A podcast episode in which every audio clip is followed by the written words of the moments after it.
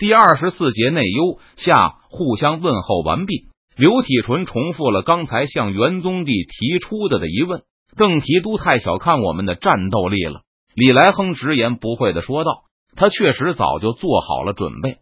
听说成都迟迟不给万县提供军粮后，李来亨还自己筹备了一些，也已经运来了。重庆现在只有李国英的万把战兵，而我们有两万多甲士。”小侄这次又带来了五千人，有一个月应该就能拿下重庆了吧？粮草的事情不必担忧。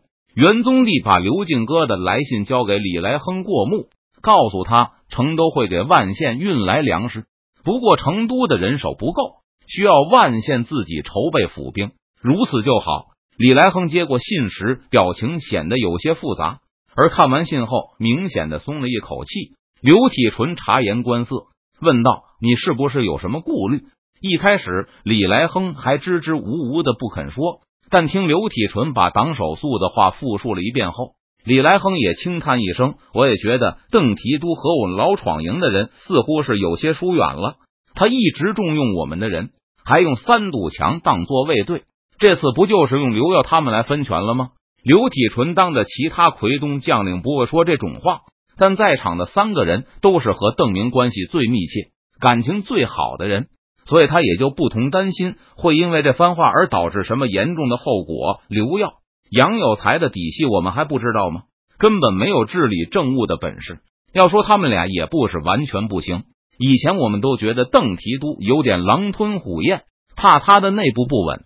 可这次川西不但能一只手打缅甸，还能派出五万人下江南。元宗帝对于成都的动员力感到非常惊讶。刘体纯、李来亨的领地人口加起来要比成都的人口多得多。如果再算上汉水流域的贺真和郝瑶琪，那更是川西不能比的。但他们几个人可无法同时进行两路远征，这应该是邓提督的手段。刘耀他们只是依照吩咐行事，不管儿子的信里怎么说。刘体纯对川西的体制还是完全不能理解。刘进哥第一不可能做的面面俱到，第二刘进哥也不明白这种体制的动员力到底从何而来。刘体纯从未到过川西，所以刘进哥也就无法说服他父亲相信院会确实拥有这种能力，而不是邓明在幕后主持一切。李来亨轻轻的点头，这次川西院会一点面子都不给奎东众将，让他也感到有些难受，和邓明以前给他的印象完全不同。不过，出于对邓明的信任，李来亨也主动替他解释。终究还是贺真他们太不争气了。邓明威压湖广两江，而郝瑶旗他们连张长庚都打不过，就是李来亨和刘体纯。其实真要和武昌硬碰硬，多半也不占上风。说的不错，应该和我们的闯营出身没有关系。三太子不是那种口是心非的人，至少在口头上，元宗帝始终站在邓明一边。不遗余力的否认邓明在提防奎东众将，三太子亲口和我说过，闯营造反没错。你们看，成都现在可说过一句对闯营不利的话吗？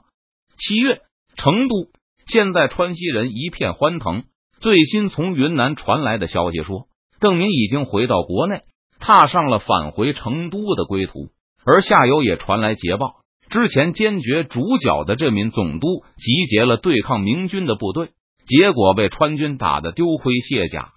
这将沿海门户洞开，川军报告解救了大量的渔民和水手，已经达成了战略目的。下江南的部队收获很大，看来没有必要继续进攻山东了。估计现在也开始返回四川了。相比重庆一战，这次明军下江南又是全国震动。湖广和两江都向北京报告，虽然他们是死保卫了城池，但明军所过之处哀鸿遍野，府县残破，要求为大片的领土申请免税。而这江的失利更是影响巨大，明军对下游的攻击已经频繁到了几乎一年一次，攻击范围也越来越广。而清廷对此束手无策。虽然清廷不断声称明军遭受重创。就是高邮湖一战后，清廷都强撑着说明军也损失惨重，但损失惨重的明军又一次来江南，而且这次传说兵力居然有十万。显然，清廷的说法非常可疑。要不是因为有君父之仇，说不定议和的呼声就会再次出现了。这次官兵又挣了不少钱吧？成都书院的陈佐才把体育老师格日乐图叫来问话，并祭酒，应该是挣了不少啊。虽然格日乐图当上了议员，但那只是个头衔，他的日常工作依旧是在书院教体育，也靠这份薪水生活。每天都有南征的战利品送到，就是说官兵没挣到钱，也不会有人信。好吧，以前说过给我们书院马匹，这次也该给了吧？陈佐才严肃的说道：“还有书院的经费，是不是应该增加一些？祭酒啊，这个可不是议会说了算。要是没有议院的许可，议会不会提案啊？就是提案了，也通过不了。正如刘耀理解的那样，现在议会基本是参议院的下属部门。隔日乐图知道陈佐才是想让他去议会要钱，连忙向陈校长解释：我也就是挂个空名，什么时候参议院要有提案。”我就去投个票，这要钱的事我办不到。你总能见到参议院的人吧？陈佐才吩咐道：“你去和他们说，遵命。”这是隔日乐图倒是能干，他以前的统领就在参议院里，晚上去汇报一声就成。不过让我去说，还不如祭酒去说有用。你就代表我了，我哪里有时间？陈佐才说着说着就生气了。左都督对文人有很大的成见，他迷信武力。陈佐才前些日子抽查了一些庭里授课老师的工作，发现他们教出来的学生字迹都不堪入目，而根本原因就是因为这些老师很多都是速成的，先让招收来的读书人教徒弟，然后再由这些徒弟，包括女老师去教新学生识字。邓明认为，只有这样才能让更多的人迅速识字。至于字体写的如何，并不是他关注的重点，但陈佐才不同。他认定字体是至关重要的，开蒙的时候就要让学生把字写的工整，这样才能一辈子受益。于是陈佐才修改了邓明的教育体系，命令所有的读书人都要下去带学生，保证每个受教育的人都能得到充分的指点。一个老师只能带几个学生，怎么能够几十个人一个班？左都督当教书时练兵吗？陈佐才越说越是气愤。他已经多次在公共场合声称，这是邓明在有意的刁难读书人，给读书人穿小鞋。不过，即使是几十个人一个班，陈佐才也坚持要求学生达到私塾的标准。自然老师们只有超负荷的工作。陈继久现在还兼着两个班的书法老师，每天除了吃饭睡觉，就是给学生上课，几乎没有休息的时间。这让陈佐才的心情更加不好。认定邓明是有意的为难读书人，隔日乐图领命而去。第二天，兴冲冲拿着一张请柬跑来向陈佐才汇报：参议院明日有个挂匾额的仪式，刘议长他们请您务必参加，还说会当面听取祭酒的要求。可我明天有课，陈佐才第一个反应就是推辞。只要祭酒去一趟，这件事不就解决了吗？隔日乐图同样盼着赶紧解决马匹的问题。他已经不情不愿的与毛驴相处了太久的时间，他是马背上的勇士，不能整天教小孩如何骑毛驴啊！要是突然死了，都没脸去见地下的祖宗。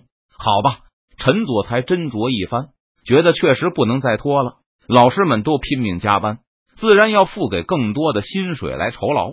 陈佐才翻了翻自己的日程表，叫来一个仆人，让明天那两堂课的学生今晚来。我先给他们上了课再说。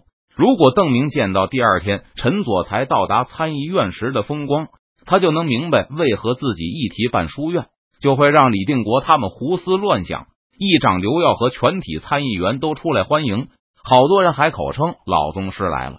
其实陈佐才并不算老，不过他的地位却差不多算是宗师了，因为他是书院的祭酒，所有的老师都可以说是他的弟子。